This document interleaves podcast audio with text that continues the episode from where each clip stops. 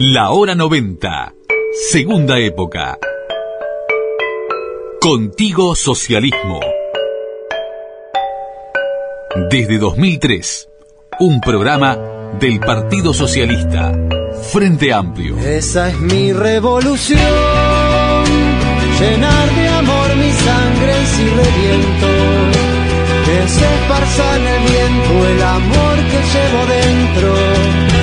Esa es mi revolución, llenar de amor mi sangre si reviento, que se esparza en el viento el amor que llevo dentro. Hoy la pelea que doy es quererme más. Hoy el grito que doy es silencio.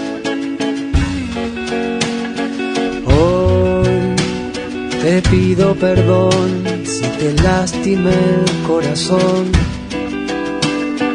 Hola, hola, hola, oyente, familia de la hora 90, una vez más, bienvenidas, bienvenidos todos a la comunicación, un fraterno saludo y abrazo al comienzo del programa de las y los socialistas a través de Radio PS Online para Uruguay y el mundo, a través de nuestros podcasts que los podemos apreciar y escuchar desde la página web del Partido Socialista, a través de Spotify, multiplicando a través de la tecnología nuestros contenidos y nuestra comunicación. Un saludo al comienzo muy especial a las compañeras y compañeros socialistas y frente amplistas, departamentales del Partido Socialista y del Frente Amplio, comités de base, centros socialistas de todo el país, grupos hermanos del Frente Amplio y hombres y mujeres de buena voluntad que están también quizás a esta hora escuchando la hora 90. Muchos contenidos, mucho para compartir. Escucharemos en instantes la palabra del senador socialista Daniel Olesker a propósito del voto en contra del Frente Amplio,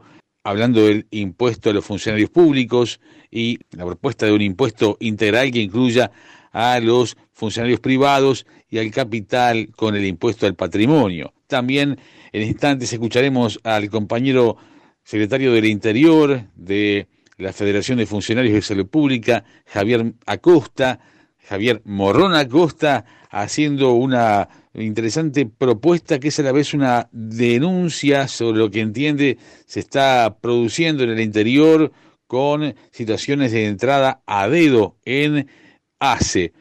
¿Réplicas del caso Montaño? Se pregunta Javier. Lo escucharemos en la hora 90. Y sobre el final de nuestro programa, escucharemos el retorno de el hoy edil del Partido Socialista Frente Amplio en 33 y ex intendente departamental, doctor Gerardo Amaral, haciendo algunas precisiones por demás importantes y eh, certeras con relación al COVID-19. También muchas recomendaciones en virtud de su condición de médico. Al comienzo de este programa de las y los socialistas entonces, es ineludible a esta hora mencionar con eh, el dolor que iniciamos este programa ante el fallecimiento reciente del entrañable compañero doctor Héctor Zapirain, hombre comprometido desde siempre con el Partido Socialista y los trabajadores, con el Partido Socialista y el Frente Amplio todo, eh, compañero del Partido Socialista, especialista en temas laborales y asesor histórico del PIT-CNT. Lamentamos el fallecimiento de Héctor Zapirain, un hombre socialista que no muere, se siembra a su familia, amigos y compañeras y compañeros el más fraternal de los abrazos. En nombre del doctor Zapirain, en memoria de Héctor Zapirain, es que iniciamos en homenaje y recordándole de la mejor manera, iniciamos esta hora 90 de todas y de todos. Así comenzamos. Hoy pude ver quién soy, conocerme más. Contigo Socialismo. 90. Frente Amplio. Y al comienzo de nuestro programa vamos a escuchar la palabra del senador socialista economista Daniel Olesker, eh, porque en las últimas horas el propio Daniel explica y destaca que se votó en contra en el Senado de la República, en contra del impuesto a los funcionarios públicos, y se propuso por parte de la izquierda, por parte del Frente Amplio, un impuesto integral que incluya a los funcionarios privados y al capital con el impuesto al patrimonio. Finalmente, no lo votaron y se quedaron solo con los funcionarios públicos. En la siguiente intervención, el compañero Daniel Olesker resume los fundamentos, por demás, explicativo como siempre. Lo escuchamos. Discutimos el impuesto COVID para la emergencia sanitaria. Quisiera transmitir nuestra convicción por la cual consideramos una estrategia errónea del gobierno plantear esta propuesta y cuáles son las alternativas que nosotros vemos. Y para eso voy a transmitir lo, lo, que ha sido mi exposición en el plenario de la Cámara de Senadores. Una intervención que intentó responder tres preguntas. ¿Por qué este proyecto que nos presentan? ¿Para qué? ¿Y cómo? El por qué es muy claro. Nos enfrentamos a una emergencia sanitaria, económica y social. Los datos son claros.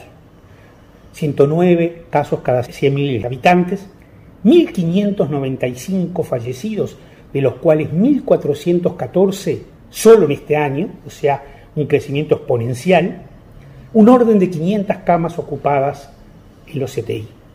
Estos son los datos, más otros cantidad más que hay de la crisis sanitaria. Pero también la crisis es económica y es social. 100.000 personas más pobres, de ellos 65.000 mayores de 18 años, que han perdido su empleo, su salario o han reducido sus ingresos por cuenta propia.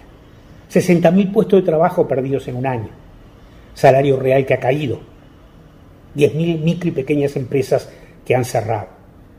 Este es el contexto.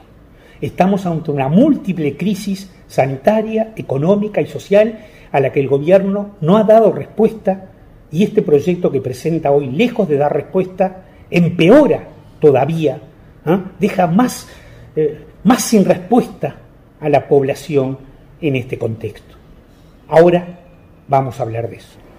El para qué, este es nuestro segundo, nuestra segunda propuesta. Y como dijimos recién, estamos ante una crisis múltiple, en la que las respuestas que se dan son absolutamente insuficientes se gastaron 711 millones de dólares el, periodo, el año pasado de COVID, una cifra misérrima, 1.3% del PBI. Pero fíjense en que en el 2021 proponen gastar 540 millones de dólares. O sea, muchísimo menos, casi 25% este, menos. Y nosotros estamos ante un dilema, porque no resolvemos sin dinero esta crisis. Porque la crisis sanitaria se expresa en dos pendientes una pendiente que crece de manera geométrica, multiplicando contagios, que son los nuevos casos, y una pendiente que crece de manera aritmética, sumando personas a través de la inmunización. Si no se toman medidas drásticas de reducción de la movilidad, estas pendientes no se juntarán y esta política sanitaria que no toma en cuenta esta reducción de la movilidad terminará significando más casos nuevos, más fallecidos, saturación de los CTI. Es decir, estamos ante una situación muy crítica y muy dramática de dos pendientes que no se cruzan y que la única manera de hacerlos, como muestra la experiencia internacional, es a través de eh, medidas de reducción drástica de la movilidad. Pero esas deben ir acompañadas de medidas socioeconómicas, como hemos propuesto reiteradas veces desde nuestra perspectiva, para garantizar y hacer viable la reducción de la movilidad. Medidas que tengan que ver con una renta básica de emergencia, con subsidios alquileres, ¿eh? con suspensión de cortes y desalojos, de, cortes de, de agua, luz, a internet y de desalojos. Y sobre todo para generar empleo con un adelanto de inversión pública. Esto ya lo hemos propuesto. Esto cuesta dos puntos del Producto Bruto Interno, es absolutamente financiable y esto es lo que se debería hacer y claramente, como veremos, no es lo que se hace. Vayamos ahora al cómo. El cómo es el diseño de este impuesto. Es un impuesto injustificado, discriminatorio y fuera de la realidad. Es injustificado porque este, este impuesto, que ya dijimos que recaudaba el 2% de lo que se dice misérrimamente que se va a gastar en el COVID, 10 millones en 540, no mueve la aguja del gasto, no garantiza que va a haber más gasto, no garantiza que se van a hacer algunas cosas. Es absolutamente injustificado un proyecto de impuesto de estas características. Repito, 10 millones de dólares, 2% de la, eh, del gasto COVID proyectado. Pero si se quisiera decir, bueno, pero es simbólico. Bueno, si es simbólico, es fuertemente, y esta es la segunda característica, discriminatorio. Porque asumamos que hay quienes dicen, bueno, todos los que puedan pongan algo para los que no pueden. Bien, perfecto. ¿Quiénes pueden y quiénes no pueden?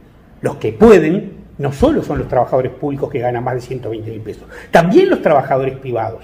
¿ah? También el, gerente de una multinacional eh, de, las comunicaciones, igual que un gerente de Antel o un gerente de un banco internacional respecto a un gerente del Banco República. Entonces es discriminatorio dentro del trabajo. Pero más, más grave es que es discriminatorio dentro del capital porque no aporta el capital. No se le pide ¿eh? a los que pagaron impuesto al patrimonio que hagan una contribución. No se le pide a los que tienen enormes extensiones de tierra y han ganado dinero con el aumento de las exportaciones que pongan algo. Las exportaciones crecieron 19% en el primer trimestre del 21 respecto al 20 y van a volver a crecer en el segundo trimestre. Entonces, la economía se está recuperando y los que son beneficiarios de ese crecimiento no aportan a este fondo necesario para los que no tienen. La economía se está recuperando en K, como dicen. ¿Por qué? Porque algunos van para arriba, muy poquitos, los grandes exportadores del capital concentrado y la mayoría, los trabajadores, los jubilados, las pequeñas empresas y las medianas empresas, se caen en picada, digamos. ¿no? Entonces, injustificado, discriminatorio y fuera de la realidad, este es el impuesto que nos están proponiendo. Vota. Hoy Pude ver quién soy, conocerme más. La hora 90. Avanzamos con más hora 90 y ACE continúa haciendo ingresar personal en forma directa en el interior, pese a que hay llamados abiertos vigentes. Lo denunció el compañero secretario del Interior de la Federación de Funcionarios de Salud Pública, que hablando de Javier Acosta, claro, asegura que siguen pasando situaciones parecidas como las denunciadas por el caso Montaño. Estamos en desacuerdo no con que la gente trabaje, sino con el hecho reiterado de que el personal ha entrado en forma directa y no a través de los llamados que están vigentes, recordó el dirigente de la salud pública Javier Acosta. Los llamados que se hacen en ACE tienen una duración de tres años y eso no se está respetando ni mucho menos, acotó Javier. El dirigente de la Federación de Funcionarios de esa República sugirió que cuando uno entra en forma directa a veces no se sabe sobre la idoneidad de los beneficiados, ya que según dijo la tarea puede incluir el desempeño de, en áreas que, que requieren de alta capacidad, como los CTI o CTI intermedios. Nosotros desde el primer día hemos venido trabajando intensamente. El primer día que salió COVID, el 13 de marzo del año pasado, nos armó el plan de contingencia con el Ministerio de Salud Pública, con ACE, con los prestadores públicos, privados, con la FUS, bueno, con las demás gremiales, el sindicato médico, nosotros. En bueno, en trabajar fuertemente, primera etapa de ver todos los protocolos y de ayudar que desde cada lugar nosotros a que rápidamente encontráramos el orden por el tema de la pandemia, ¿no? Bueno, hemos trabajado en ese momento, nosotros con las comisiones internas constantemente, en todo lo que iba surgiendo, tratando de aportar ideas, tratando de visualizar cosas que iban pasando. Y bueno, bueno, así que hasta ahora seguimos con el Ministerio de Salud Pública y con las demás gremiales, bueno, tratando de, visualizar las, situaciones, ¿no? No ha sido fácil, el personal de la salud está con un desgaste muy, grande, ya un año, ahora ha, está mucho más preocupante, más grave la situación hoy, porque bueno, hay contagio, este contagio que vino de Manaus, de Brasil, contagia dos veces y medio más, y eso hace que hoy, bueno, tengamos alrededor de 15.000 test, 3, 4.000 personas por día contagiadas, que la gente esté muriendo mucho más rápido. Y bueno, ese ha traído un desgaste muy grande al personal de la salud, hay muchos compañeros que tenemos en cuarentenados, hay algunos que han fallecido. Eso hace también que, bueno, que nosotros hayamos tenido que hablar con ASE frente a esta situación de, que, bueno, que nos faltaba personal de la salud. En ese sentido, ha entrado personal por plan COVID, que son contratos por tres meses, para distintas áreas, y ahora, en las áreas nuevas que se han armado, como la de CTI, CTI intermedio y salas de oxígeno de alto flujo, que nos parece bien, que haya más herramientas, más elementos para la gente, para la gente por el tema del COVID. Pero bueno, lo que sí estamos en desacuerdo es que haya entrado personal, funcionarios, en forma directa habiendo llamados, ¿no? Primero porque durante muchísimos años hemos peleado para que la gente entre por concurso, entre por un llamado, y eso lo habíamos logrado, y bueno, ahora que se salta esta etapa nos parece jodido, y más que tampoco sabemos la idoneidad del personal que está entrando en áreas específicas que tienen que tener, que tienen que ser idóneos y que tienen que tener experiencia, como las áreas de CTI, CTI intermedio, sala de, de oxígeno de alto flujo, y bueno, por doble preocupación estamos teniendo en este momento, ¿no? Y también una debilidad sindical, porque ellos cuando nosotros nos enteramos como sindicato ya tienen la lista, ya van a entrar a trabajar, también hacer un conflicto en estos momentos donde hay que hacer rápidamente las cuestiones nos ponen una debilidad como sindicato, pero de ninguna manera estamos de acuerdo teniendo llamados vigentes, tanto de titulares como suplentes, que es mucho más fácil llamarlo, que entre gente de esta manera, porque si entran de esta manera seguro son amigos de alguien, ¿no? Y bueno, no estamos de acuerdo con eso y también la preocupación de la idoneidad que puedan tener eh, para trabajar en esos sectores. Nuestras comisiones internas lo están denunciando porque no estamos de acuerdo con que nuevos funcionarios entren de esa manera, por más que los contratos sean cortos por COVID, aunque no sabemos si después van a seguir trabajando, advirtió también Javier Acosta.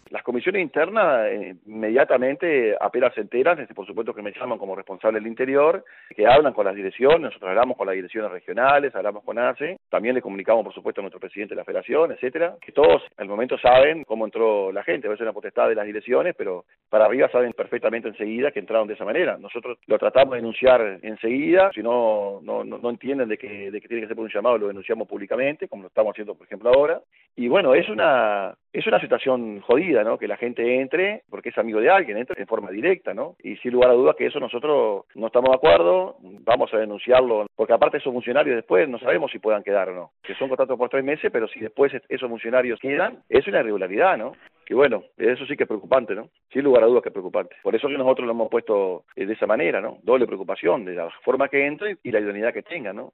Mire que han entrado porque aparte en esas áreas también eh, entran con incentivo no entran ganando lo mismo que los otros enfermeros en otras áreas, entran con incentivo, ganando más. Y no solamente esto nos escapa lo que pasó con Montaño, ¿no? Que su primera, eh, cuando salió decían que era toda gente de direcciones, no. Nosotros veníamos contratando hace mucho tiempo que venía entrando gente por comisión de apoyo en forma directa en muchísimos lugares, por ejemplo el 105, ya meses antes, ¿no? Habíamos hecho varias asambleas y se había hecho varias asambleas ahí y se había, había hablado con, las direcciones y todo y, y bueno, los trabajadores se pararon firme en función de que venía entrando gente así de esa manera. En algunas áreas también donde también el salario es más alto, ¿no? Así que estas cuestiones sigue pasando, esto que, que, se, nos enteramos a través de la prensa por lo del montaño sigue pasando, es un entendido político y que bueno, nos preocupa y nos preocupa muchísimo justo en este momento de pandemia donde tenemos que tener la mayor transparencia posible, ¿no? Y a veces con gente capacitada en los hospitales o en los, o los llamados para estas áreas, ¿no? Estos aspectos los estamos denunciando, enfatizó Javier y confirmó que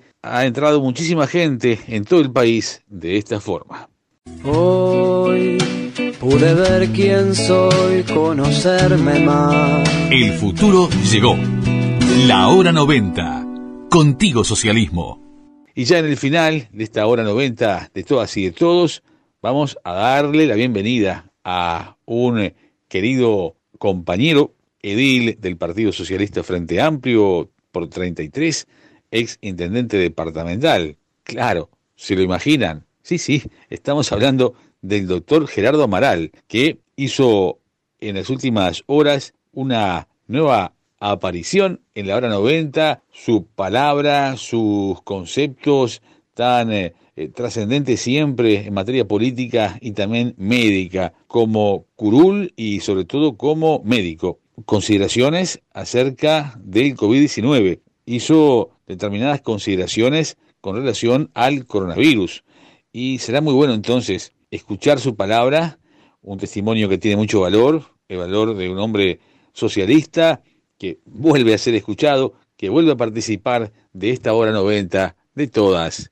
y de todos. Buen día audiencia.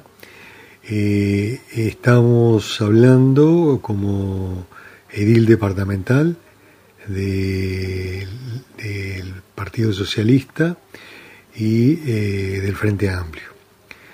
Eh, queremos hacer una, algunas consideraciones respecto a la pandemia que estamos viviendo.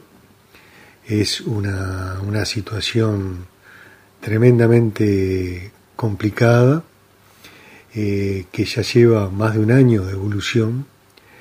Eh, este problema lo, lo vivimos en etapas muy diferentes, muy claramente diferenciadas. Una primera etapa donde eh, se manejó con, mucha prudencia, una etapa en que se manejó eh, utilizando eh, todos los beneficios que otorgaba un sistema nacional integrado de salud robusto, distribuido en todo el territorio, y que nos daba la posibilidad de, de llegar a todo, a todo el Uruguay sin ningún tipo de problemas y con una interacción público-privada que ya venía con bastante tiempo de, experiencia. Eh, hubo un liderazgo correcto, hubo un comportamiento eh, ciudadano muy, muy acorde a la situación, a pesar de que no había ni la sombra de los casos que, que tenemos hoy, pero seguramente con una cuota de miedo por todo lo que se escuchaba de eh, fundamentalmente de Europa, de la situación de España, de Italia, donde había desbordes asistenciales y eh, eso hizo que la población eh, tomara recaudos y cumpliera lo que se estaba preconizando que era el distanciamiento, el uso del tapaboca en forma correcta y siempre no nos cansamos de reiterar, el tapaboca tiene que ser usado tapando boca y nariz y eh, el lavado periódico de, manos y fundamentalmente restringir al mínimo las salidas. Eso se cumplió. Pero posteriormente eh, se fueron operando cambios donde empezaron a empeorar los números después de algunos meses y eh, se fue como naturalizando eh, la, presencia de malas noticias, como tomándolas como una cosa normal y bueno, y se fueron eh, por eso y por el cansancio, por el aburrimiento y también porque hay gente que no cree en, en la pandemia y quienes niegan todo, eh, que dicen que es todo fruto de una conspiración y todo eso, y bueno, entonces directamente son antivacunas, son anticuidados, y eh, por suerte son un número muy chico, pero que eh, promueven actividades que ayudan al virus. Cuando se mire en retrospectiva esta situación, se va a ver que hubo gente que jugó a favor del virus y bueno, ahí tenemos a estos ciudadanos convencidos de sus cosas, con todo derecho, pero eh, haciéndole un enorme mal a la comunidad toda, porque eh, de, por sus actividades se desestiman las medidas que son eh, comprobadamente eficaces en el mundo entero y ahora además se están oponiendo a la vacunación lo cual eh, ya es algo que hiere el sentido común. Los países como Israel, donde han vacunado a un porcentaje importante de la población, ya no tienen prácticamente ingresos de pacientes graves a CTI. Ha caído en forma dramática los números, están empezando a normalizar las actividades, con poquísimos efectos secundarios, por lo cual eh, sumado a toda la evidencia científica, a todo el mundo científico, que da evidencia acumulada respecto a la eficacia de las diferentes vacunas, eh, uno no entiende que siga habiendo quien se opone, pero bueno, eh, están en su derecho.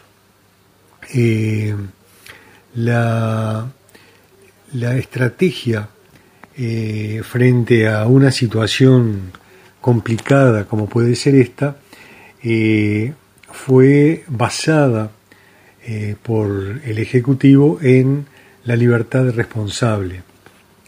en ese concepto que anduvo bien al comienzo, uno tiene algunos reparos y sobre todo con el aumento dramático de los números, eh, yo creo que deberían haber mucho más medidas eh, restrictivas, fundamentalmente de aquellas actividades no esenciales, como el ocio nocturno, que se puede reconvertir a eh, venta a domicilio, deliveries, con lo cual se seguiría trabajando, no se perderían los puestos de trabajo, pero esa oportunidad de socialización pública se vería restringida, sí, también entendemos que los shoppings es eh, muy cuestionable de que sigan operando. Eh, hay propuestas de ventas por internet, estuvieron abiertos los free shops hasta hace poco tiempo, viniendo brasileros que están en una situación aún peor que la nuestra, a pesar de que nuestros últimos números son peores que los de ellos en cuanto a infectados por millón de habitantes. Son peores que los de toda América y de muchas partes del mundo. Eh, tenemos menos fallecimientos, aún teniendo muchos, seguramente gracias a, eh, digamos, un muy buen sistema de salud, pero un sistema de salud que está eh, extenuado, está agotado, en muchos casos deprimido, en muchos casos eh, frustrado y indignado con las conductas que se ven cotidianamente, conductas disruptivas, gente que, que parece que no le importara el, bien de la, de la colectividad global, eh, compartiendo mate, compartiendo bebidas, reuniéndose y eh, gente inescrupulosa que lucra con eso organizando eh, actividades de esa índole. Y otro aspecto eh, muy importante, a mi entender, en respecto a el concepto que se sigue manteniendo de la libertad responsable. si es libre cuando hay que salir a pelear todos los días para llenar la olla para alimentar a mis hijos? ¿Esa persona es libre? ¿O eh, está obligada absolutamente a hacer esa actividad cotidiana, esté infectado o esté cuarentenado? Transformándose de esa forma en un factor contaminante, eh, difusor del virus, y, y, ¿cómo puede uno, desde el punto de vista ético, reprocharle que salga a changar para alimentar a sus hijos? Porque el apoyo estatal en este momento es, es muy chiquito.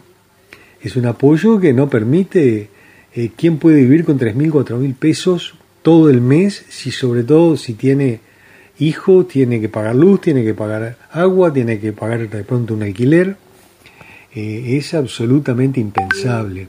Por lo cual hemos preconizado siempre el eh, salario básico para las personas que lo necesitan por este tiempo.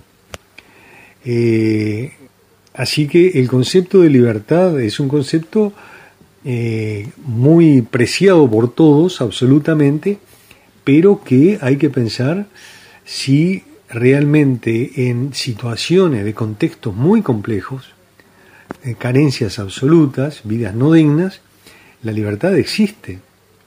Y lo de la responsabilidad va atado con esto. ¿Cuán responsable puede ser una persona que está infectada pero que tiene que salir a alimentar a sus hijos? Entonces, es un concepto de cuño liberal, es un concepto que, que compartimos el tema de la libertad en toda su extensión pero en estas situaciones, en estas situaciones, hay que tener en cuenta que hay gente que no puede darse el lujo de eh, tener eh, ese tipo de eslóganes, ¿verdad? Porque eh, su situación no le permite libertades. Así que para enfrentar esto, mucha solidaridad, mucha responsabilidad, no estigmatizar al infectado, tratar de eh, ampliar al máximo nuestra capacidad de ser empáticos, de ayudar al vecino, de decirle al que no está usando en un lugar público, no está usando el tapaboca, decirle, eh, no ser tímido en ese sentido, es por el bien colectivo. Y, bueno, eh, por aquí quedamos, el tiempo se nos pasó, posiblemente hay más cosas para decir, lo haremos en otra oportunidad, pero eh, el pedido es la vacuna cualquiera, la mejor es la primera, la que tenemos más accesible. Cuidémonos entre todos. Tapaboca bien usado, no nos estamos protegiendo nosotros solos, estamos protegiendo al otro también.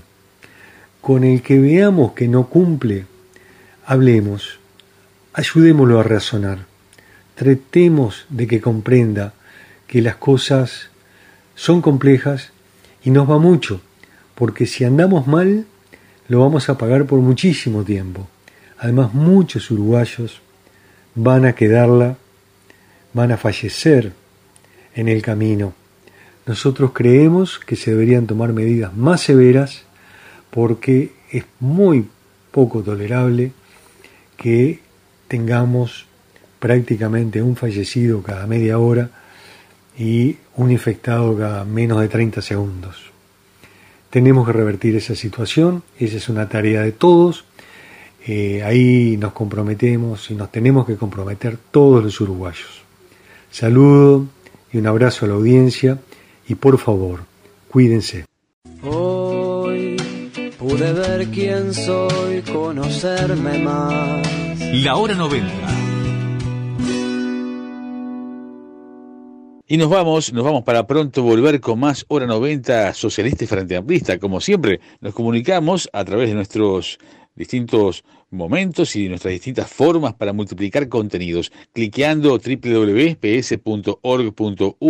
con nuestros canales de PSTV en Facebook, YouTube, con el histórico y emblemático El Sol, que nos acompaña con sus contenidos, ya sea a través de su página web, publicación digital y también en su edición papel con El Sol y con la Hora 90, que también está haciendo historia desde el año 2003, ahora a través de Radio PS, desde Casa del Pueblo para Uruguay y el mundo. Queridas y queridos, gracias por estar, gracias por tanto, con Corazón Socialista y con la 90 en el corazón. Esta es mi revolución, llenar de amor mi sangre y sin reviento. La hora 90. Desde 2003. Un programa del Partido Socialista. Frente Amplio.